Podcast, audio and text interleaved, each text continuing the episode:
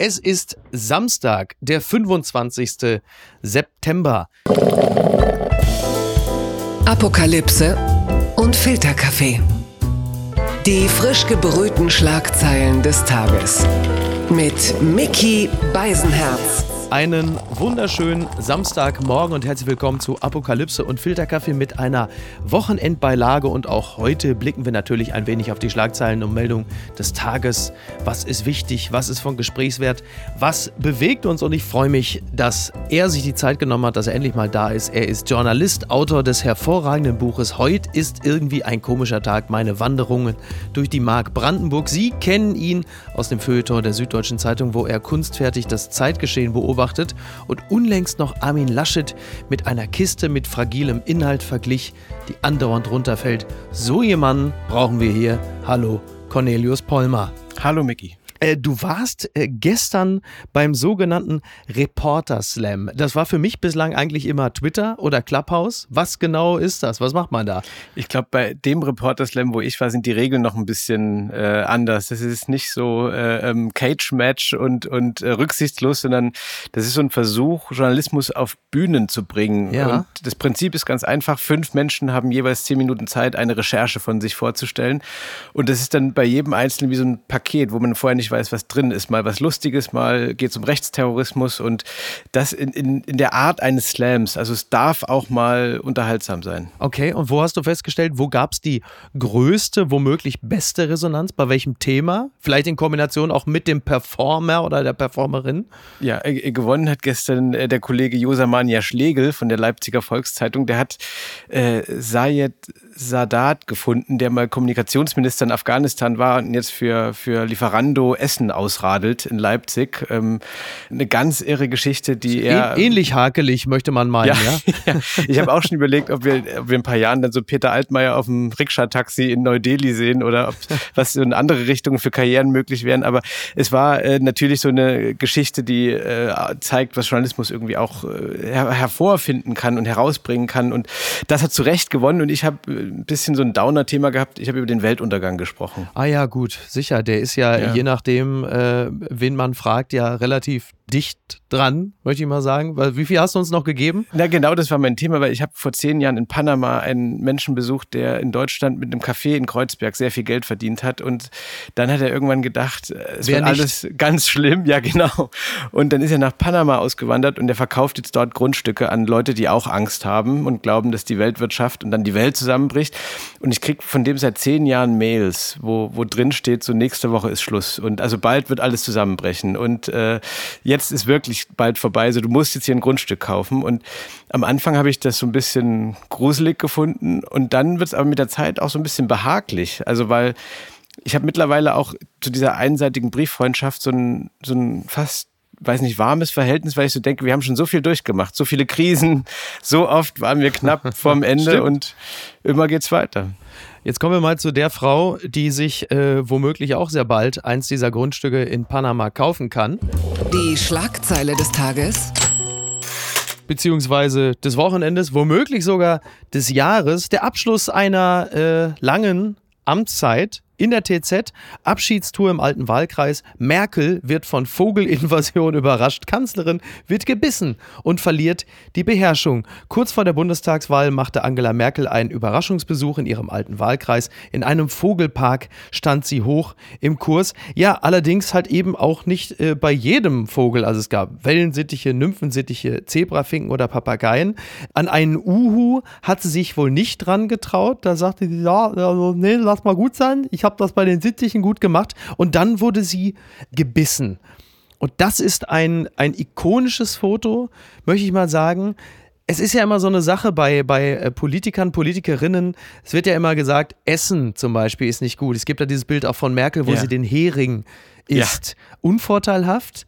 Ähm, wie würdest du dieses Foto jetzt, du hast wahrscheinlich das schmerzverzerrte Gesicht der Kanzlerin auch gesehen. Ja, äh, natürlich bedingungslose Liebe für dieses Bild. Das ist, glaube ich, das ist die einzig mögliche Interpretation. Georg Wendt heißt der Fotograf. Liebe Grüße. Nicht Konrad Müller, sondern äh, ja. Und also ich glaube, das ist meine These, dass dieses Bild ein, ein Geschenk von ihr, so ein Abschiedsgeschenk von ihr ist für, für uns Bundesbürger. Ähm, wirklich, also mir ist, mir ist kein besseres Bild von ihr in Erinnerung. Es gab mal diese Momente, als Bush ihr, äh, ich glaube, das war, wann war denn das, 2006 oder so beim G8-Gipfel oh, in die ja. Schultern gegriffen hat. Und ja? es gab in Brasilien 2014 dieses Jubeln auf der Tribüne.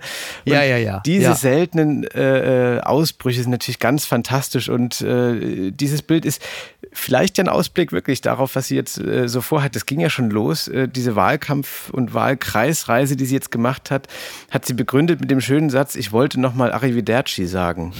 Das ist nicht so ein Klingt ja wie so ein Schlagersong von Roland Kaiser, ja. ne? ja, oder Olaf der Flipper jetzt auf, so, auf Solo-Tour. Ähm, ich finde das ganz interessant, so dieses neue Wort und jetzt dieses Bild mit den Vögeln. Es, es deutet sich schon so die, die Freiheit äh, der äh, Zeit nach dem Amt an. Ja, also schlimmere Vögel hat sie eigentlich sonst nur in der CSU-Fraktion gehabt, äh, zur Zeit der Maskenraffkes. Ist ja eigentlich aufgefallen, dass diese Papageien, die sie da attackiert haben und gebissen haben, rot-grün sind. Ist das womöglich eine tiefere Wahrheit, die dahinter steckt?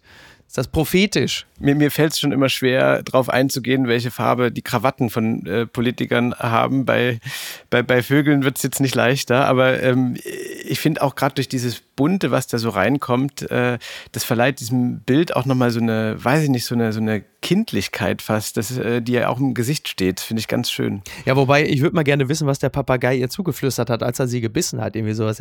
Was ist mit der Digitalisierung? Klimaschutz verbindet, ne? Und die Scheiße mit der Osterruhe. Also oh.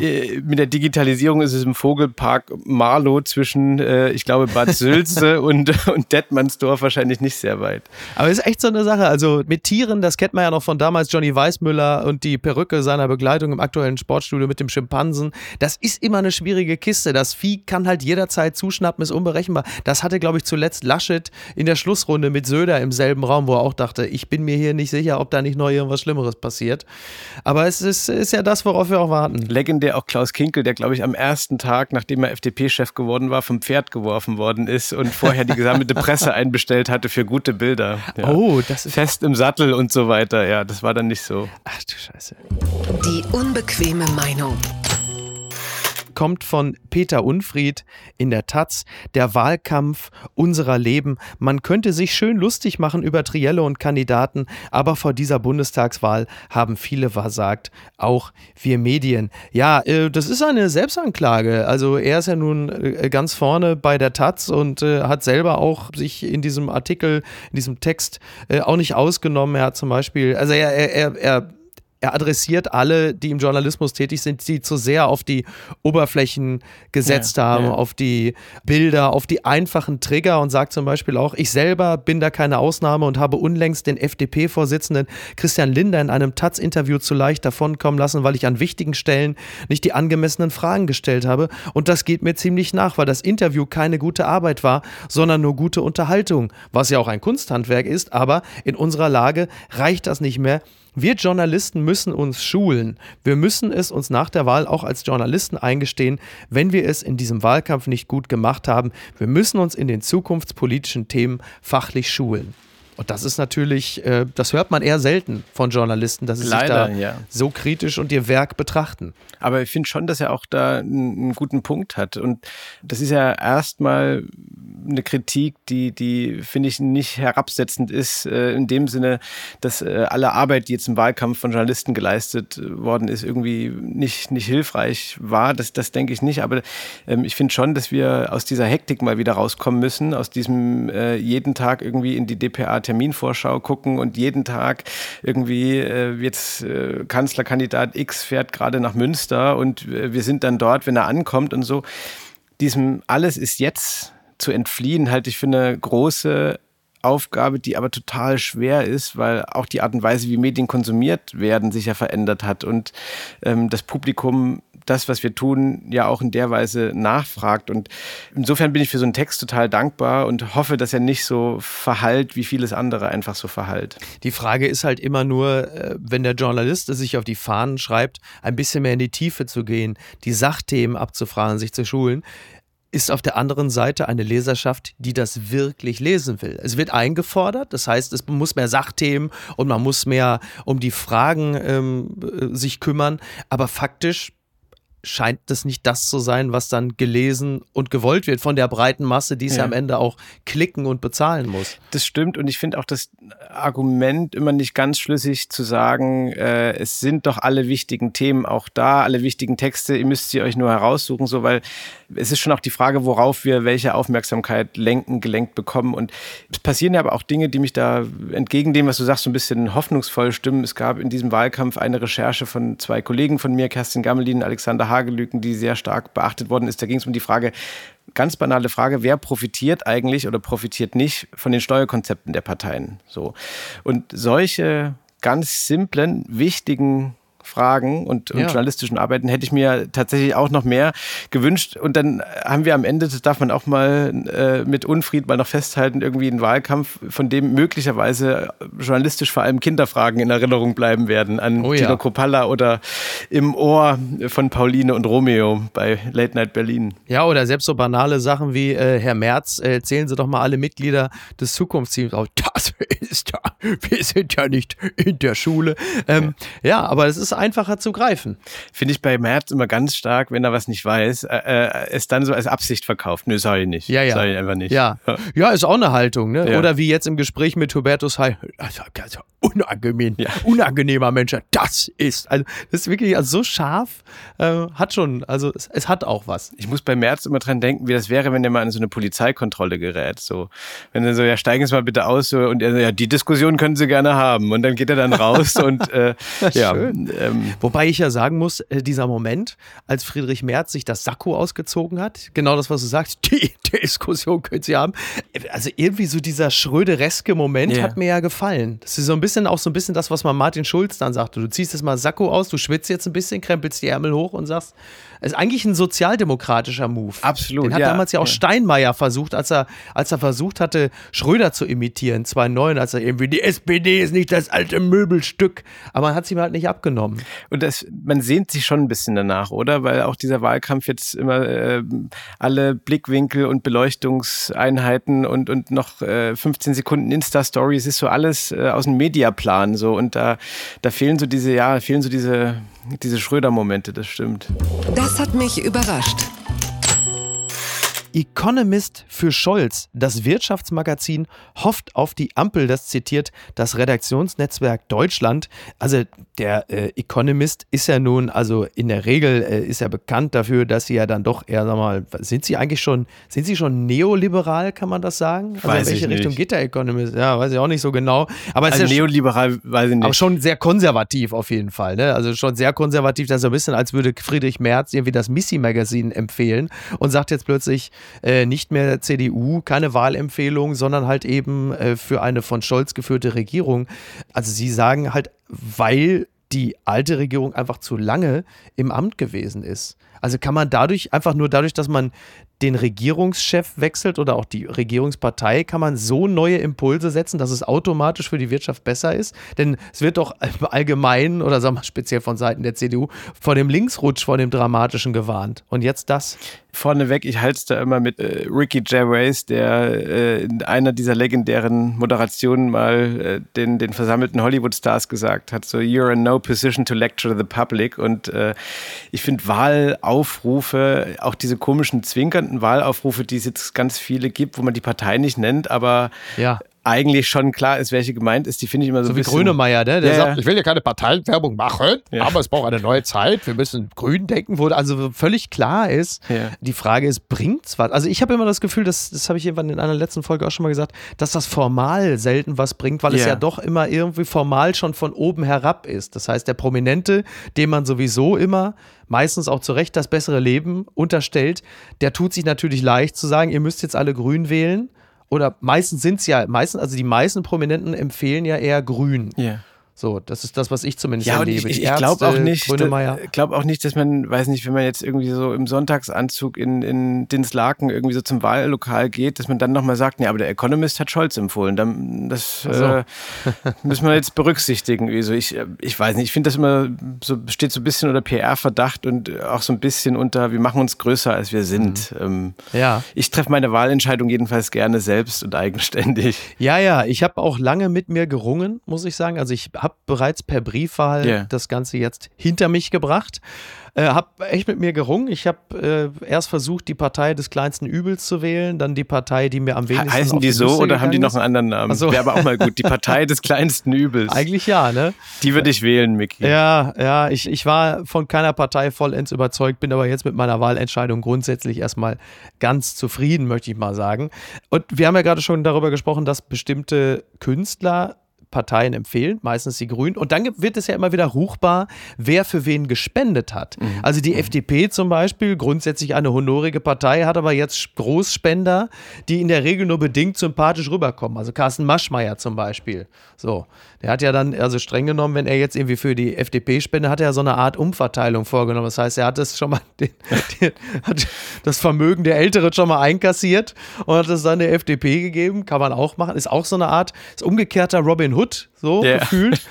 Und dann wurde jetzt noch ruchbar, dass Lars Windhorst bei einem Dinner mit Armin Laschet, also er hat 250.000 Euro für ein Dinner mit Armin Laschet gezahlt. Muss man auch sagen, das kann man auch günstiger haben. Jetzt hat er, fairerweise muss man sagen, er hat ja zuletzt auch schon das, das Hundertfache an die Berliner Hertha äh, gespendet. Also er hat einen gewissen Hang dazu, sein Geld in fossile Vereine im Abstiegskampf zu stecken. Also das ist insofern, äh, ist es okay. Wobei Winters und die CDU, die haben ja, die gehen ja wirklich sehr lange zurück. Es gibt da noch dieses Bild von Helmut Kohl. Der war ja noch Wunderkind, glaube ich, ne? Das Wunderkind Lars Windhorst noch mit dem Kugelschreiber in der Brusttasche. Und dann sitzt ja dieser, glaube ich, damals 18-jährige Lars Ja. Windhorst in so einem kurzärmeligen weißen Hemd neben Kohl. Und es hat aber, wenn man heute auf das Bild guckt, finde ich schon so einen Hauch von Wirecard irgendwie äh, in sich, so, so ein äh, bisschen was halb, halbseidenes.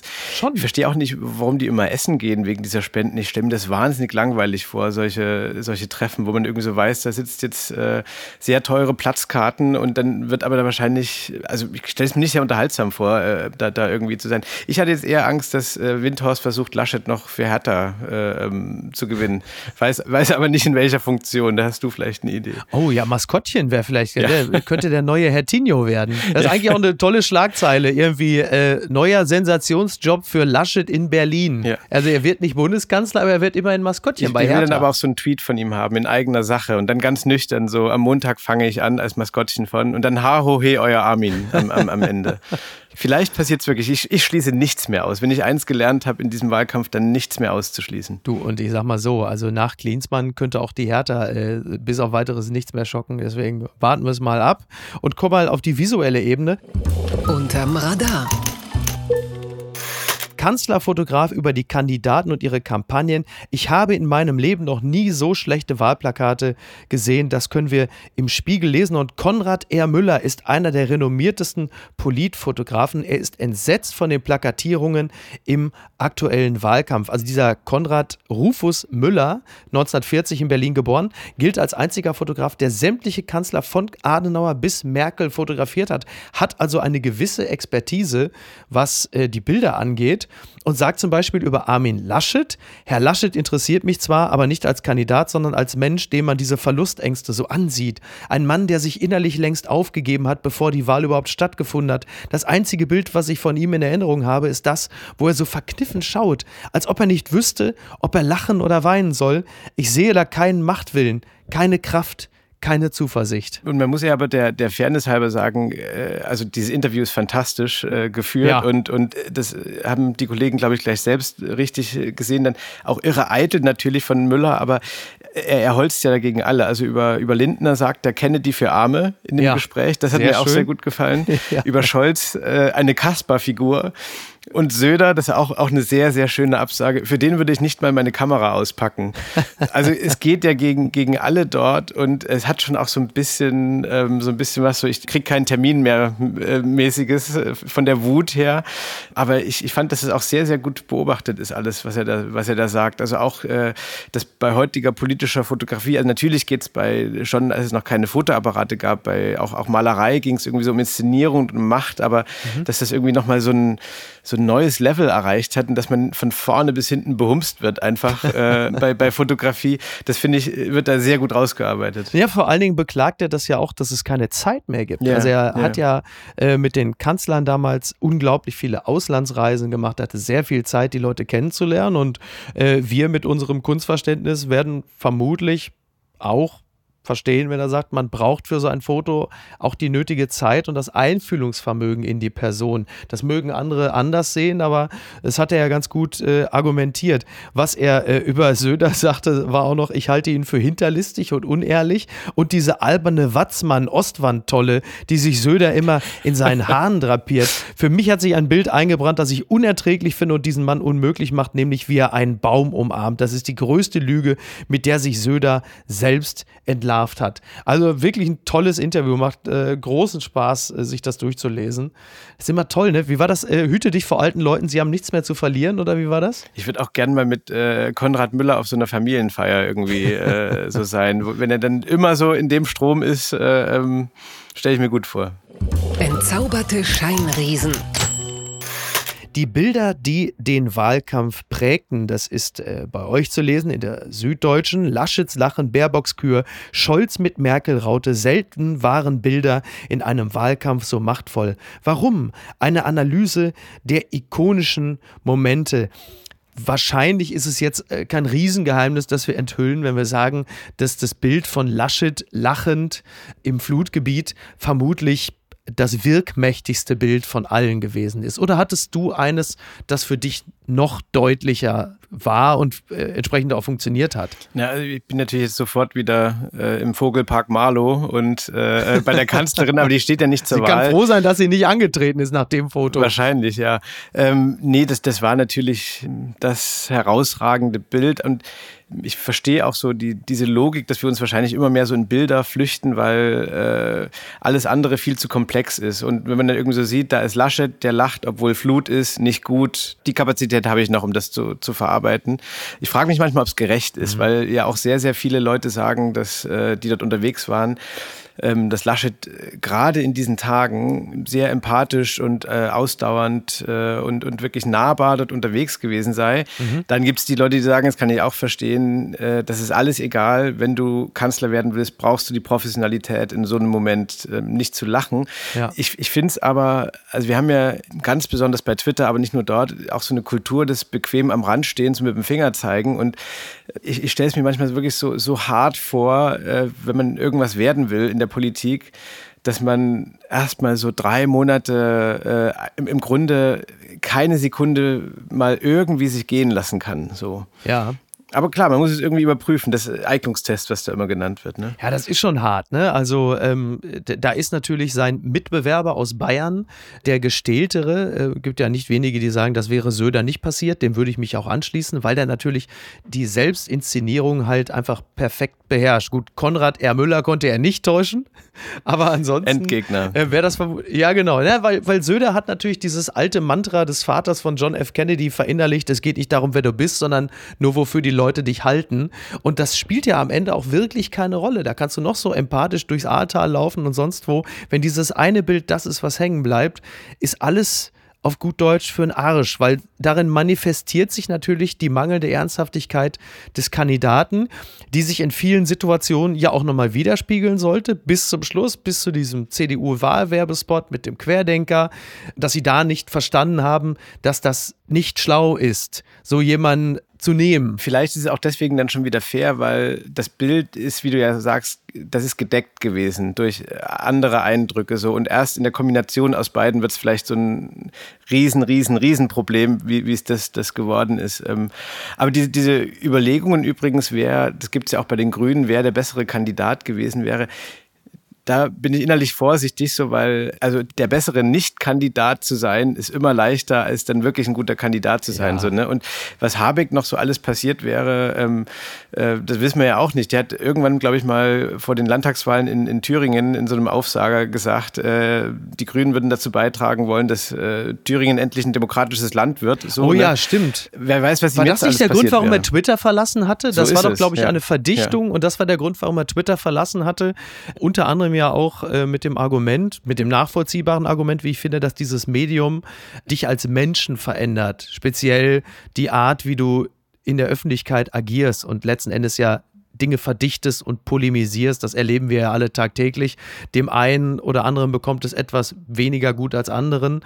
Ich glaube auch, dass Habeck ein großes Problem noch bekommen hätte. Der wäre, glaube ich, eher über seine eigene Eitelkeit gestolpert. Also ich glaube, so zwei, drei Wochen Wahlkampf und viele dieser Bilder wären als Memes durchs Netz rauf und runter gegangen. Und auch da kann man sich ja letzten Endes zum Gespött machen. Also Eitelkeit schlägt Intelligenz. Irgendwann ist der Punkt gekommen, wo die Leute dich dann irgendwie als so eine Art besseren Dr. Stefan Frank des Netzes einfach äh, der Lächerlichkeit preisgegeben Ja. hätten. Auch das ist nicht unbedingt Kanzlermaterial. Was ich interessant fand als Bild oder als Videoausschnitt, auch letzten Endes die Manifestation eines Zerwürfnisses, das war, als äh, Annalena Baerbock im, ich zitiere nur, Oderbruch stand und im Vordergrund Strombergartig gestikulierte, während Robert Habeck in dem Moment, als er merkte, die erzählt dir gerade Quatsch, so einen Schritt noch zurücktrat, auf den Boden blickte, mit den, mit den Füßen so kurz im Boden scharte und du sahst ihm an, wie unangenehm ihm das alles ist und wie sehr er sich auch körperlich von seiner Kandidatin distanziert. Auch darin, in dieser Körpersprache, hat sich natürlich wahnsinnig viel gezeigt und zwar ohne, dass man den Ton angeschaltet hätte.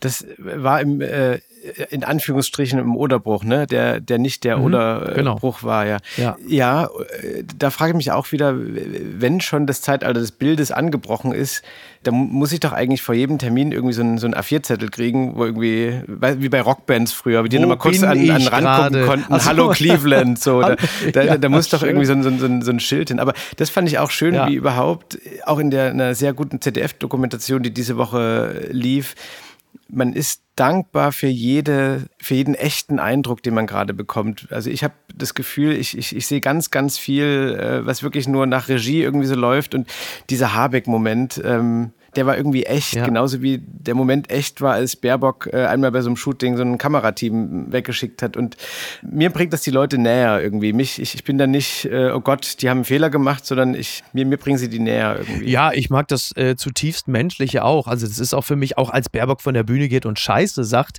war das natürlich für mich nicht der Moment, wo sie plötzlich äh, die Kanzlerinnenfähigkeit verloren hat, sondern es war halt einfach das, was es ist. Du gehst von der Bühne und sagst, Scheiße, hab mich versprochen. Kein Drama, also nichts dergleichen. Ich bin übrigens auch nicht der Ansicht, dass die Grünen prozentual so abgerauscht sind, nur weil Baerbock als Kandidatin so schlecht performt hätte. Das hat sie Sondern? sicherlich. Ich glaube auch, dass je näher die Wahl rückt, die Leute zwar am Anfang von dieser Euphoriewelle getragen wurden sagen, jetzt die Frau und alles wird grüner und aber je länger dieser Wahlkampf ging, desto mehr wurde ihnen bewusst, dass die Dringlichkeit der Klimakrise für sie persönlich noch nicht groß genug ist, dass sie wirklich willens sind, ihre, ich will noch nicht mal von Verzicht reden, sondern einfach nur ihre Gewohnheiten umzustellen. Und ich glaube, da hat sich schon im Laufe der Zeit der Mut verlassen. Ich glaube, sie sind in die Bequemlichkeit zurückgekehrt und die bedeutet letzten Endes auch Scholz, weil Scholz ist ja Mittelmaß. Scholz ist totales Mittelmaß. Scholz ist ein bisschen Aufbruch, aber halt auch nicht zu viel. Und ich glaube, bei den Grünen, und die haben ja schon einen sehr mittigen Kurs, die sind ja jetzt nicht radikal, Klimaliste, Fridays for Future, die sind ja schon äh, auch inhaltlich schon in den Dreiteiler gesprungen. Aber trotzdem irgendwie dieses Gefühl von, äh, eigentlich, Ja. es war ja jetzt auch nur ein bisschen Flut. Es waren ja auch nur ein paar Brände. Und jetzt ist eigentlich doch auch schon alles wieder okay. Ah, komm, in vier Jahren vielleicht. Und das ist das Gefühl, also es mengt sich so, es ist so ein bisschen, vielleicht mit etwas mehr Umf in der Kandidatur wäre es vielleicht möglich gewesen, dieses Momentum rüber zu retten. Aber ich glaube, es ist nicht einzig und allein ihr anzulassen, sondern es hat auch ganz viel mit uns allen zu tun, die wir dann möglicherweise halt eben nicht grün wählen und sagen, ja komm, reicht doch auch noch. Auch so. die Schnelllebigkeit dieses äh, Wahlkampfs zeigt sich ja auch in diesem Momentum. Irgendwie so gerade war jetzt äh, die Erzählung verdichtet, so Scholz macht das jetzt so. Äh, ähm, und ja.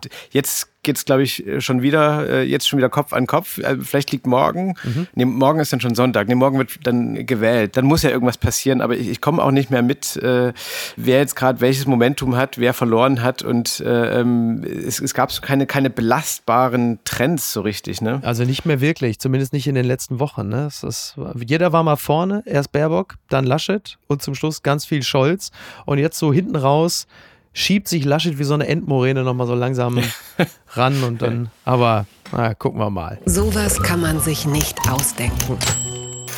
The Smoking Gun, eine Seite, die ich nicht kenne, schreibt, Man kept calling 911 to report he was tired. An Indiana man who repeatedly called 911 to inform police operators that he was tired will spend the next two months resting up in a county jail according to court records. Ja, es ist so einfach. Ein Mann war gelangweilt und müde und hat deshalb mehrfach die Polizei angerufen und hat gesagt, Leute, äh, mir ist so langweilig, ich bin kaputt, ich bin müde. Und dann haben sie irgendwann die Schnauze voll gehabt und haben gesagt, so, jetzt gehst du auch mal in die Zelle. Es ist wohl so, dass er das aber auch schon mehrfach gemacht hat und jetzt hatte man, also man muss fairerweise sagen, bei der US-Polizei, man kann schlechter wegkommen, wenn man sich mit der US-Polizei anlegt. Von daher ist es noch ganz gut gelaufen, aber hattest du auch mal so einen Moment, dass du so müde warst, dass du sagtest, äh, bin so fertig, ich rufe jetzt einfach die Bullen an und sag's denen. Also so müde, dass ich dann äh, die Bullen und nicht jemand anderes angerufen hätte, war ich nicht, aber ich finde es total nachvollziehbar, weil es steht ja irgendwie auch so äh, eine Müdigkeit, vielleicht nicht nur im Sinne von ich will schlafen, sondern aus so einem Knast klingt für mich auch irgendwie so, man, man könnte so das, das Fenster zur Welt äh, irgendwie so zumachen mhm. und, und Rollo runter und, und nichts mehr mitkriegen. Ja. Insofern vielleicht auch ein Trend für die, für die Zukunft. also Uli Hoeneß sieht auch relativ frisch aus. Also ja. er, man muss sagen, er ist, also bitte, ich bin gestärkt aus dem Knast rausgekommen. Außerdem hat er jetzt wahrscheinlich auch Verbindung zu den Mexikanern und der arischen Bruderschaft. Stell mir mal vor, dass, dass Uli Hoeneß, seitdem er im, im Knast gewesen ist, dass er halt einfach so ein großflächiges Rückentattoo hat. Ja. So Vatos Locos oder so. Bitte, ja, ich bin jetzt bei den Crips. Ich bin jetzt bei den St. Adelheim Crips. Wir werden das vermutlich nie rausfinden. Aber wenn, dann wünsche ich mir ein Foto von Konrad Müller. So ein Schwarz-Weiß-Foto. Ja. Äh, ähm, und, und dann dreht Uli Hoeneß den Kopf so leicht ein nach hinten. Das fände ich, fänd ich gut. Bei der Gelegenheit immer noch mein absolutes Lieblingszitat von Uli Hoeneß in dieser schönen Doku von von Jochen Breyer über das gespannte Verhältnis von Hopp und den Ultras, als Uli Hoeneß ihn in Empfang nahm am Tegernsee und dann zu Jochen Breyer sagte, wissen Sie, ihr Journalisten, ne, ihr habt ein Problem. Ihr, ihr wollt über beide Seiten hören. Ja. und dachte ich, ja, das stimmt, das muss man natürlich. Äh, schönstes Wort im Kontext FC Bayern, äh, die, die Pressebeschimpfungskonferenz, äh, die sie dort mal, so hat es, glaube ich, ein äh, Kollege von mir äh, geschrieben, abgehalten haben. Dieses Medienverständnis äh, finde ich auch sehr, sehr exquisit. Ähm, ich habe eher aber Angst, dass Uli Hoeneß nochmal in die Politik gehen will, dass er so, eine, so einen Totenhöfer-Move nochmal macht uh. und ja. mit viel Geld, was er irgendwie ähm, an der Börse oder sonst wo verdient hat, noch noch mal so einmal, weiß nicht, Landtag, eher Landtag als Bundestag, glaube ich. Wahrscheinlich so. Meinst du, er macht den Markwort? Ja. dann auch so irgendwie ja. so, ja, ja. Boah. Uli Hoeneß wird der neue Eiwanger. Ja. Bitte Leute, lasst euch nicht impfen. Das ist it's a hoax. Ja, die wollen euch alle ficken. Seid vorsichtig. naja, wir werden das, äh, wir werden das weiter verfolgen und kommen jetzt erstmal hierzu. Oh, ich dachte, du wärst längst tot. Nochmal die Süddeutsche. Ihr habt da einen äh, sehr schönen Text, der sich damit befasst, dass am 30. September endlich, endlich, endlich, endlich James Bond in die Kinos kommt. Mit völlig veraltetem Material natürlich mittlerweile, weiß man. Also das iPhone, was Bond da benutzt, ist so ein höchst antiquiert, altes Auto, aber so ist es halt einfach. Und es gibt ein paar Fakten, die wurden dann abgeklopft. Äh, zum Beispiel, wie hoch ist die Sterblichkeitsrate unter den Frauen, die mit James Bond geschlafen haben? Hoch. 16 der Frauen sind danach gestorben. Unter anderem. Und was mir besonders gut gefallen hat, war, die Frage, wie viele Punkte hätte Bond in Flensburg? Und äh, Alexander Biernacki, ein bekannter Fachanwalt für Verkehrsrecht, hat sich unter anderem den Film Goldeneye angesehen und argumentiert auf der Grundlage dieser Szene, als äh, Bond verfolgt wird von Xena Onatop im Ferrari. Er sagt, Also er fährt selber Aston Martin, klar.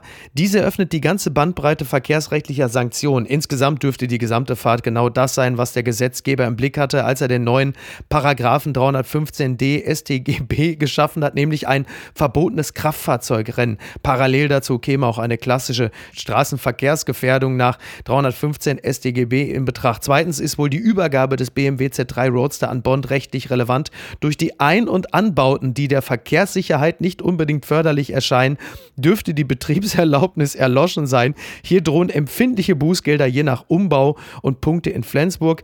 Drittens ist die Panzerszene zu würdigen. Meine Lieblingsszene. Wäre Wahnsinn. Also in Klammern, Bonn zermalmt größere Teile der bis dahin unbedingt sehenswerten Innenstadt von St. Petersburg mit einem Panzer, den er daraufhin auf Schienen gegen einen Zug einsetzt. Eine Straßenverkehrsgefährdung ist es allemal. Hinzu kommt dann allerdings wohl noch ein gefährlicher Eingriff in den Bahnverkehr nach Paragraf 315 StGB. Das Parken des Panzers auf den Schienen dürfte wohl tatbestandsmäßig sein. So, unter diesen Gesichtspunkten muss man die Bond-Reihe vielleicht auch nochmal mit ganz anderen Augen sehen. Ich finde die Herangehensweise auch gut, dass wir äh, jetzt so mit, mit dem Klemmbrett das alles nochmal äh, angucken und, und das so ganz, ganz nüchtern durchgehen.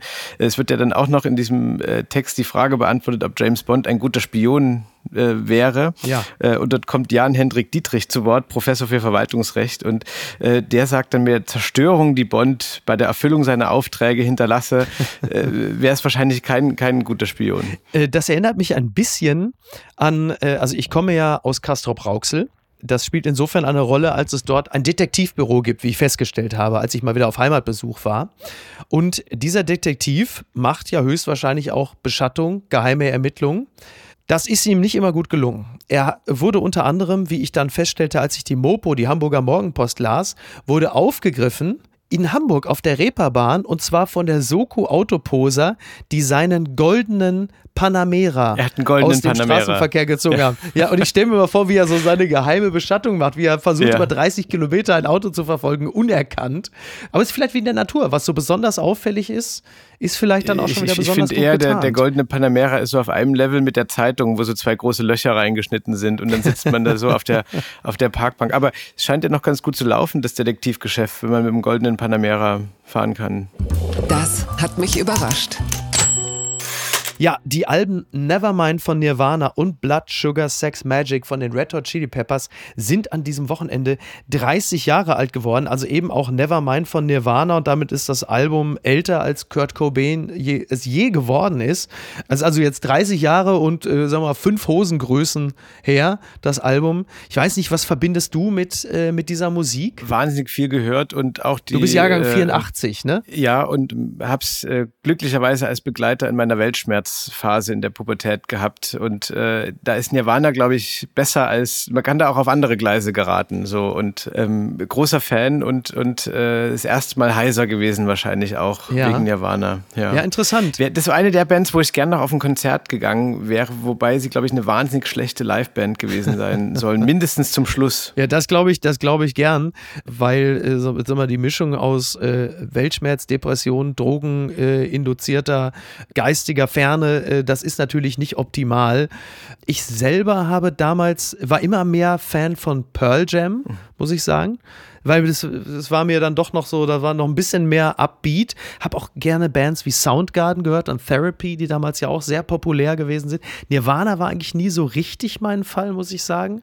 Ich glaube, das zweite Album war dann, oder das offizielle, das ist ja, glaube ich, das offizielle dritte, Inotero.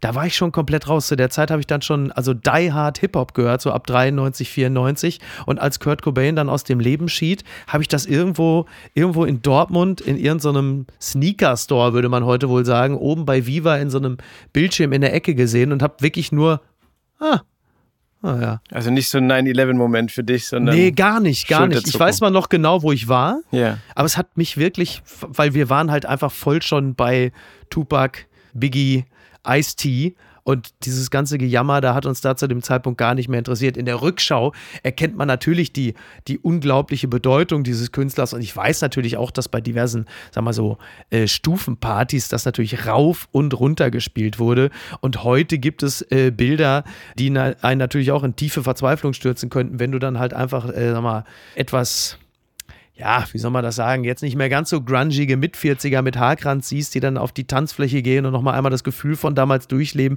Es ist ja auch so dieses Nirvana-Shirt und auf einer Party nochmal Smells Like Teen Spirit hören. Das ist ja so ein bisschen das Äquivalent oder die Ergänzung zum St. Pauli-Hoodie, zum Longboard, yeah. zur Currywurst aus der Pommeschale aus Porzellan. Das sind natürlich alles so Insignien einer jugendlichen Rebellion, die wir alle nur noch bedingt äh, mitbringen und auch nur noch schwerlich aufrechterhalten können. Und die, die Insignien sind ja auch so ein bisschen nivelliert worden. Also es äh, hat ja, glaube ich, inzwischen ein ganzes Festival-Line-Up bei H&M irgendwie an der Stange gehangen. So, die hatten so Sex Pistols-T-Shirts verkauft. Nirvana bestimmt auch Ramones, stimmt, ja, ja, ja. Und irgendwie ist es so, so äh, ist alles Accessoire geworden, was äh, gerade bei Nirvana vielleicht auch ein bisschen, bisschen schwierig ist. Und der Künstler Welche äh, Ironie nicht eigentlich. so gut fände. Ja, schon, ne? Ja, da, also stell dir mal vor, wenn er das mitbekäme, andererseits, wenn äh, Kurt Cobain mitbekäme, dass A, Christ Novoselic mittlerweile Trump-Supporter ist und B, Dave Grohl mit der Nachfolgeband in Anführungsstrichen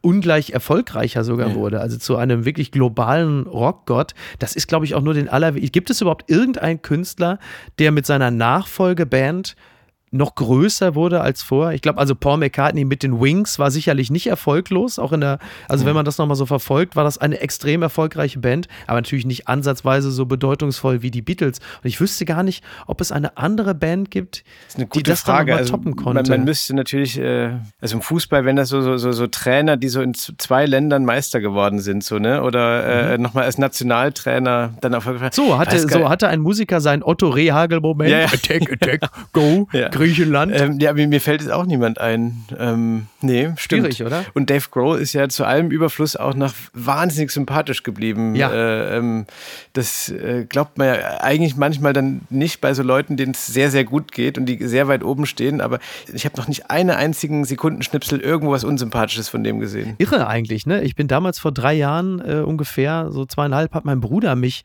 in Hamburg auf die Trabrennbahn geschleppt, weil er noch Tickets hatte für die Foo Fighters. Und ich hatte gar nicht so große Lust, weil zu dem Zeitpunkt war mir die Foo Fighters zu sehr radiokompatible mhm. Rockband. Aber das Live-Konzert war wirklich fantastisch. Also das war ein Live-Konzert, so wie man sich das gewünscht hatte, als dann auch noch äh, sie auch noch ein Medley gespielt haben und unter anderem dann Under Pressure von Queen live performt haben und so.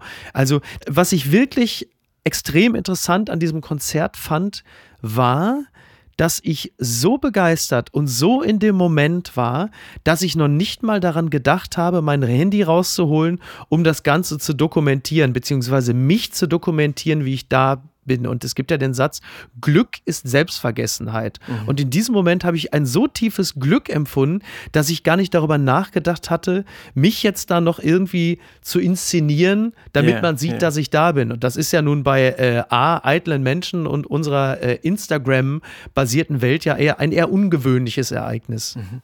Ich hatte ja, die, dieses so Gefühl maximal, glaube ich, mal bei einem äh, Robbie Williams Konzert. Äh, das war noch, die, ich glaube, die Let Me Entertain You Tour, wo er so kopfüber ah, okay. äh, von, ja, der, ja. von, der, Decke kam. Und da war ich so euphorisiert, dass ich hinterher bei so einem fliegenden Händler im Park äh, ähm, so, ein, so ein T-Shirt gekauft habe. Vergünstigt natürlich, guter Preis, sehr guter das Preis. Ich, Escapology, das war, glaube ich, Escapology. Ne? Escapology, ne? das kann ja. gut sein, ja. Und äh, ausgerechnet in dem Moment, wo ich das kaufte, ist auch eine, eine Polizeistreife auf diesen T-Shirt-Händler äh, aufmerksam geworden. Und so schnell bin ich nie wieder gerannt, glaube ich, in meinem Leben. Leben, wie, wie, wie in der Sekunde. Hättest du dir einfach bei HM ein Nirvana-Shirt ja. gekauft, dir wäre viel Ärger erspart gewesen. Hätte auch nur einen Zehner gekostet.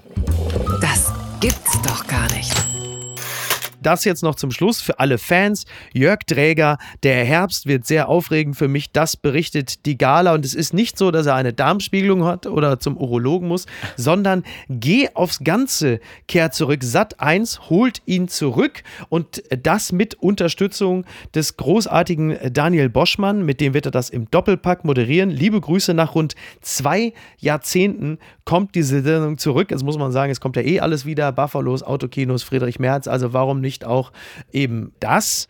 Also wahrscheinlich hat Jörg Dreger gesagt, bevor Thomas Gottschalk das jetzt auch noch macht, übernehme ich lieber nochmal die Show. Ist es etwas, was du, also Niki Hassania, meine Frau, liebe Grüße, die begeistert, die ist natürlich jetzt schon völlig euphorisiert, seitdem sie das weiß. Sie wird also einfach noch mehr Zeit auf der Couch verbringen. Ich weiß nicht, ist das etwas, wo du sagst, äh, ich nehme mal drei Wochen Urlaub, um die ersten 20 Episoden sehen zu können? Also zweieinhalb vielleicht, aber ich bin schon, äh, wir sind jetzt in, in, in offenbar in eine Zeitkapsel gestiegen und sind jetzt wieder wirklich äh, ja, ja.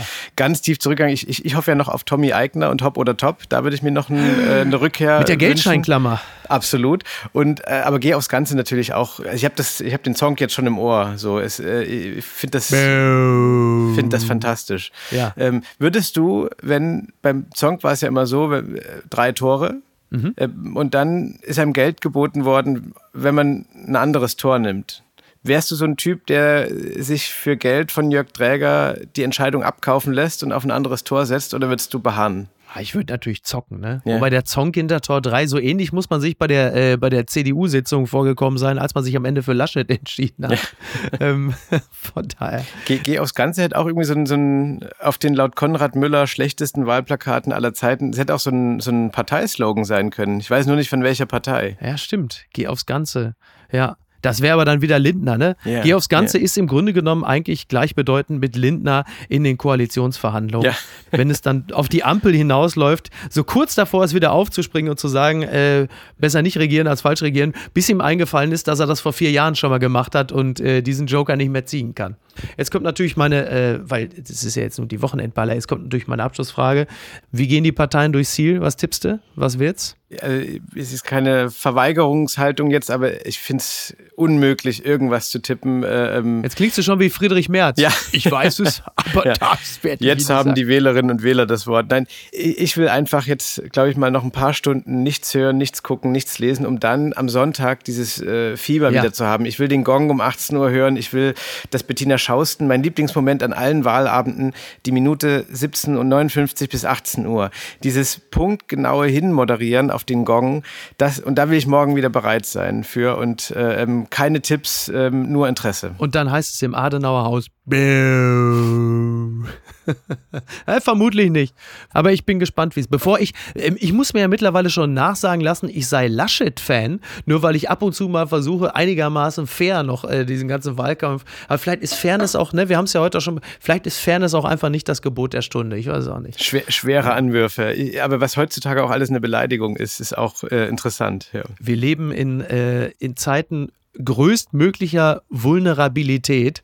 Äh, und die nächste die, ja, wie soll ich das sagen, die nächste Opferpose lauert schon hinter der nächsten Ecke. Äh, das werden wir dann einfach demnächst mal nochmal besprechen müssen. Den Eindruck hat man auch so, dass das ganze Land eine einzige vulnerable Gruppe und ich glaube ja auch, wir, also wir retten uns jetzt alle ins 18 Uhr Ziel morgen, aber ich glaube nicht, dass es dann vorbei ist. Ich glaube, es geht exakt so weiter und es wird eigentlich nur noch wilder wahrscheinlich jeden Tag. Das Einzige, was wir erleben werden, ist, dass natürlich die Ziemiaks und Klingbeils und Blumes, die sich jetzt gegenseitig natürlich äh, mehr oder minder kunstfertig äh, und lautstark angehen, die müssen dann natürlich sich irgendwann freundlich wieder an einen Tisch setzen. Das ist wie dieses äh, Gleichnis, was man kennt, äh, so als Video mit den Hunden, die sich ankläffen von der einen Seite des Zaunes auf die andere, bis das Rolltor beiseite fährt und diese gerade eben noch Zähne fletschenden, geifernden Hunde plötzlich alle so umeinander herumscharwenzeln und sich fast nur noch ablecken und beschnuppern. Und so ähnlich wird es dann natürlich auch sein, wenn dann irgendwann dieser Gong geschlagen wurde und das heißt, so, jetzt müssen wir mal miteinander reden. Äh, jetzt ist auch mal vorbei. Ich bin sehr gespannt, wie sich das alles entwickelt, aber wir als Freunde des Dramas wir können sowas ja auch ein Stück weit genießen, oder? Ich gebe mir Mühe. Sehr gut. Cornelius, ich danke dir sehr. Ich würde mich sehr freuen, wenn du mal wieder bei uns zu Gast wärst. Ich hoffe es sehr und ähm, dann mach's gut. Bis bald. Du auch. Bis denn. Ciao. Tschüss. Apokalypse und Filtercafé ist eine Studio Bummens Produktion mit freundlicher Unterstützung der Florida Entertainment. Redaktion Niki Hassania. Produktion Laura Pohl. Ton und Schnitt Niki Franking. Neue Episoden gibt es jede Woche montags, mittwochs und freitags, überall, wo es Podcasts gibt. Stimme der Vernunft und unerreicht gute Sprecherin der Rubriken Bettina Rust.